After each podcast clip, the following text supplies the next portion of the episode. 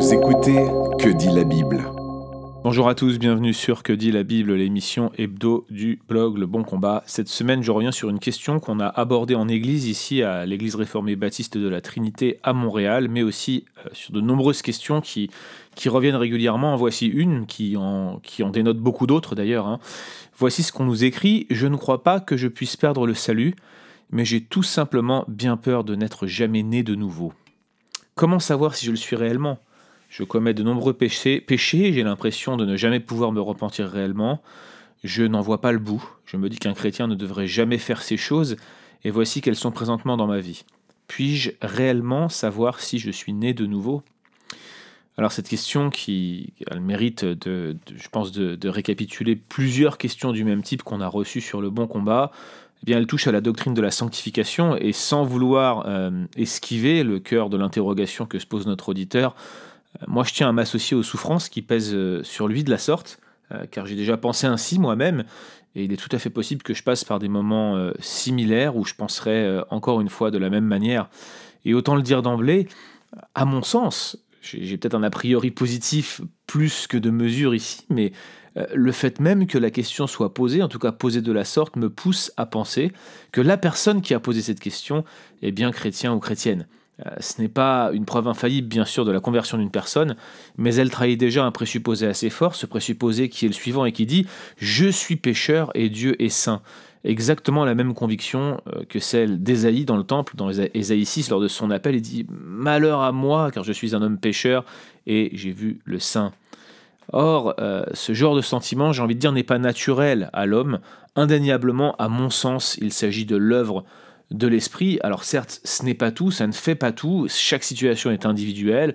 Vous avez des gens qui ont une conscience plus élevée que les autres, vous avez des gens qui passent leur vie à vivre dans la crainte, mais quand c'est le péché directement qui est la source de l'inconfort spirituel, j'ai toujours tendance à penser que c'est plutôt l'œuvre de l'esprit qui rappelle à la créature qu'il doit revenir à son créateur. Et ça, c'est généralement une bonne chose quand ça arrive, et c'est une occasion pour nous de se repentir. Donc voilà déjà la, partie positive que je voudrais dire d'emblée sur la question qui nous est posée. Ensuite, d'un point de vue plus théologique, et avant toute chose, il convient euh, de bien faire le distinguo entre ce que j'appelle la, sanctification initiale. Alors moi je l'appelle sanctification initiale, et Pascal Denot, mon cher collègue, avec raison, l'appelle sanctification définitive. Moi j'aime insister sur l'aspect initial parce que c'est quelque chose qui se produit finalement au moment de cette espèce de package où vous avez l'union avec Christ, euh, la régénération, la justification et cet aspect, cette sanctification qui est définitive mais qui vient initialement et d'un seul coup. Donc les deux sont complémentaires, sanctification initiale ou sanctification définitive. Donc ça c'est un aspect de la sanctification, mais la Bible elle parle aussi de la sanctification progressive. Laissez-moi citer mon collègue euh, sur ce dossier. Je vous rappelle qu'il a une excellente théologie systématique qu'il effectue sur son blog personnel, un héros dans le point net, mais dont on a l'organigramme sur le bon combat. Je vous le cite, il dit On conçoit généralement la sanctification comme le processus par lequel le croyant est progressivement changé dans ses affections, dans sa pensée, dans sa volonté et dans ses actions pour ressembler de plus en plus à Christ. Cependant, le Nouveau Testament ne présente pas la sanctification exclusivement sous l'angle du processus, mais également comme une réalité définitive. La sanctification définitive, celle que j'appelle initiale, fait donc référence à la mise à part des croyants par Dieu qui initie lui-même et lui seul en eux la transformation à l'image de Christ par l'appel efficace et par la régénération. Ce changement-là est définitif, il n'arrive qu'une seule fois, il ne peut jamais être inversé et il sera complété par Dieu. Donc il est vraiment important que, l'on distingue entre cette sanctification progressive et cette sanctification initiale qui est en fait définitive. Car finalement, les péchés qui troublent tant la personne qui nous pose cette question euh, affectent certainement sa sanctification progressive, ou plutôt euh, la perception ou l'expérience qu'elle en a, mais en aucun cas elle ne remet en question sa sanctification définitive. Bien entendu, la question qu'elle se pose, c'est est-ce que j'ai été initialement sanctifié? C'est bien, bien, entendu cette question-là. Mais toutefois, il faut bien comprendre que ces, ces péchés vont venir affecter la perception globale de la sanctification d'une personne, qui du coup va avoir tendance à remettre en question l'ensemble de l'expérience, alors que si tout dépend de Dieu, notre part, entre guillemets, n'intervient, nos, œuvres, nos efforts en quelque sorte, qui ne sont pas une réponse à la grâce de Dieu, et qui ne sont pas non plus nécessaires pour obtenir la grâce de Dieu. Ce sont en fait nos efforts qui sont eux-mêmes le fruit de la grâce de Dieu. Mais, ces efforts-là n'interviennent que dans le processus de sanctification progressive. Notons bien cela. À aucun moment le statut de chrétien n'est remis en question par, parce qu'une personne qui aurait expérimenté cette régénération et donc cette mise à part définitive pécherait de quelque manière que ce soit. Pourquoi? Eh bien parce que euh, la lutte contre le péché, avec son corollaire de chute, c'est bien l'expérience de tout chrétien. Je vais encore vous citer un texte, cette fois-ci la confession de foi euh, réformée baptiste de 1689, que je trouve excellente sur cette question. Elle écrit La sanctification est opérante dans l'homme tout entier, et bien qu'elle demeure imparfaite durant cette vie, dans tous les aspects de cette vie demeurent des restes de corruption qui donnent lieu à une guerre continuelle et implacable. La chair, en ses passions, s'oppose à l'esprit, et d'esprit à la chair. Et dans cette guerre, bien que la corruption rémanente puisse pour un temps prévaloir, néanmoins, en raison des ressources permanentes qui lui proviennent de l'esprit sanctifiant du Christ, l'être régénéré l'emporte. Ainsi, les saints vont croître en grâce et perfectionnent leur sainteté. Dans la crainte de Dieu, ils désirent ardemment vivre une vie céleste, dans l'obéissance évangélique à tous les commandements que le Christ, le chef et roi de l'Église, leur a prescrits dans sa parole. J'insiste ici sur cette notion de corruption rémanente, c'est-à-dire ces restes de corruption qui demeurent euh, dans le croyant sont l'expérience normative du chrétien, était l'expérience normative de Paul dans Romains 7, malgré que certains contestent avec cela. C'est la position du blog. On a fait un podcast Coram Deo là-dessus. Je vous remettrai les liens dans euh, les descriptifs de ce podcast. Vous regardez-les bien, hein, ça sera dans la description. Toujours est-il que Romains 7 Paul décrit sa lutte contre son vieil homme et décrit l'expérience normative du chrétien, et c'est bien cette corruption, cette entrave à notre sanctification progressive qui vient directement affecter notre, ami, mais qui est tout à fait normal dans la perspective de ce péché rémanent, de ces restes de corruption que toutes les confessions de foi finalement décrivent. Nous ne croyons pas au perfectionnisme, les confessions de foi réformées ne croyaient pas au perfectionnisme, le perfectionnisme est une illusion, bien entendu on tend vers la perfection, on cherche à se soumettre à la loi de Dieu, on cherche à obéir aux standards de Dieu, mais on sait que dans cette vie, la sanctification sera nécessairement imparfaite. Alors dans ces conditions, finalement, comment est-ce qu'on distingue un vrai chrétien d'un faux chrétien? Comment est-ce qu'on distingue quelqu'un qui fréquente une église sur la base de sa régénération personnelle de quelqu'un qui finalement n'a de chrétien que le nom, en quelque sorte? Quels critères peuvent m'éclairer sur mon expérience chrétienne? Il y en a plein, mais moi j'ai choisi de vous en citer uniquement trois.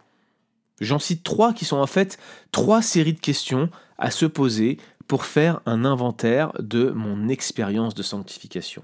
Première série de questions, c'est sur la vision du monde. Qui est-ce qui éclaire ma vision du monde?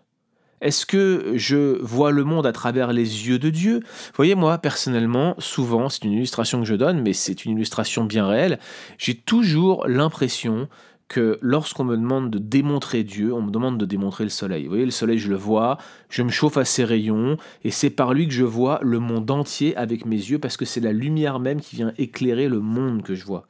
Et dans un sens, spirituellement, Dieu agit de la même manière. Si Dieu n'existe pas, la vie n'a plus aucun sens. Dieu est finalement ce soleil spirituel, même plus que ça. Il est le soleil qui éclaire mon soleil par lequel je peux voir le monde. C'est lui mon créateur, c'est lui qui donne un sens à ma vie, c'est lui qui a changé complètement mes aspirations, c'est lui qui me fait voir le monde sous son vrai jour, c'est lui qui a fait tomber les écailles de mes yeux. C'est grâce à lui que je peux comprendre le monde tel qu'il est, et mieux encore, c'est grâce à lui que je peux comprendre que je suis un pécheur. Est-ce que réellement Dieu éclaire ma vision du monde de la sorte? Si oui, il y a de très fortes chances que vous ayez fait une expérience de régénération. Et justement, puisqu'on parlait de péché, la deuxième série de questions porte dessus. Deuxième série de questions, c'est comment est-ce que je vois le péché? Comment est-ce que je me sens lorsque je pêche? Est-ce une chose plaisante et agréable seulement ou est-ce que c'est la chose qui ruine ma vie, qui me rend malheureux, qui me conduit invariablement à la dépression? J'étais récemment invité par mes amis Ken Taylor et Frank Segon euh, à Dijon. Euh, et la première soirée, c'était une discussion avec un groupe de jeunes et j'ai eu exactement cette question. Comment est-ce que je peux savoir si je suis né de nouveau? Comment toi tu sais, Guillaume Bourrin, si tu es né de nouveau? Je leur ai répondu, je sais que je suis né de nouveau parce que je sais comment je suis quand je pêche. Et vous voyez, je pense que c'est un critère essentiel. Et c'est la raison pour laquelle, lorsque cette personne qui nous a adressé la question de ce podcast nous l'a fait parvenir, ma première réaction, vu la formulation de la question, ça a été de me dire, si tu n'étais pas un vrai chrétien, tu ne me poserais pas cette question. Troisième série de questions pour évaluer euh, la qualité de ma sanctification, la réalité de ma sanctification. Finalement, quelles sont les aspirations de mon cœur? Quelles sont mes motivations? Est-ce qu'au fond de moi, je souhaite le plus ardemment possible ressembler à Christ, être délivré du péché, rejoindre Dieu. Est-ce que quand je suis dans une situation de désespoir comme celle de notre auditeur, est-ce que j'ai réellement envie d'être comme Christ? Est-ce que j'ai réellement envie de le rejoindre? Est-ce que ça serait mon souhait le plus cher? Voilà le genre de questions qui, lorsqu'on les aborde honnêtement, peuvent nous éclairer et nous montrer si réellement notre sanctification est authentique. Alors prenez garde à ce que je vais vous dire maintenant en conclusion, prenez garde au contexte global de ce podcast et de mon propos, et prenez garde à ne pas isoler la phrase que je vais vous dire maintenant du reste de ce que j'ai dit dans ce podcast. Mais ce que j'aimerais vous dire, c'est que vos péchés personnels sont utiles à votre sanctification si vous êtes un enfant de Dieu. Oui, je répète ça, vos péchés personnels sont utiles à votre sanctification si vous êtes enfant de Dieu. Écoutez plutôt ce qu'en dit John Bunyan. John Bunyan, il dit Jusqu'à ce jour, je trouve sept abominations dans mon cœur. La première, des inclinaisons, des, des inclinations à l'incrédulité, l'oubli soudain de l'amour et de la miséricorde que le Christ manifeste, c'était la deuxième. La troisième, un penchant pour les œuvres de la loi. Quatrièmement, des égarements d'esprit et de la froideur dans la prière. Cinquièmement, l'oubli de veiller, de veiller sur l'objet de ma prière. Vous voyez jusqu'où euh, John Bunyan voyait le péché dans sa propre vie. Je me demande Combien d'entre nous vont aussi loin dans l'analyse? Sixièmement, la propension que j'ai à murmurer parce que je ne possède pas davantage, et néanmoins la rapidité que j'ai à décrier ce que je possède. Que celui qui ne se sent pas visé jette la première pierre. Septièmement, l'incapacité à exécuter aucun de ces commandements que Dieu donne sans que n'interviennent avec force mes infamies. Quand je voudrais bien faire, le mal est présent en moi. Manifestement, John Bunyan comprenait Romains 7 de la même manière que moi. Il continue Ces choses, dit-il, je les vois, je les sens continuellement, elles m'affligent, elles m'oppressent. Néanmoins, la sagesse de Dieu les ordonne pour mon bien. Premièrement, elles m'excitent à me détester. Deuxièmement, elles m'empêchent de faire confiance à mon cœur. Troisièmement, elles me convainquent de l'insuffisance de toute justice intrinsèque. Quatrièmement, elle me montre la nécessité de m'élancer vers Jésus. Cinquièmement, elle me presse d'adresser à Dieu des prières. Sixièmement, elle me montre le besoin où je suis de veiller et de me garder de l'enivrement. Septièmement, elle m'incite à me tourner vers Dieu par le Christ pour m'assister et me faire traverser ce monde. Et nous sommes tellement prompts à oublier que Christ est venu donner sa vie pour des pécheurs et pas pour des justes. Alors à ceux qui passent par des périodes euh, de doute et de difficulté à cause de leurs péchés, franchement, je ne veux pas vous encourager à y persévérer, ça va de soi. Mais rien ne peut vous éloigner à un point tel que Christ ne vous rattrape par sa main. Autant l'Orient est éloigné de l'Occident, autant vos péchés seront éloignés de vous si Christ est votre avocat. Mais rien ne peut vous éloigner à un point tel que Christ ne puisse vous rattraper. Et c'est justement à cause de ce fait même que vous devez faire tous vos efforts pour vous dépatouiller de ce péché. Et mon souhait à vous qui nous écoutez, c'est que ce podcast serve utilement de moyen de grâce pour que vous puissiez aller dans cette direction. Retrouvez d'autres épisodes sur www.leboncombat.fr.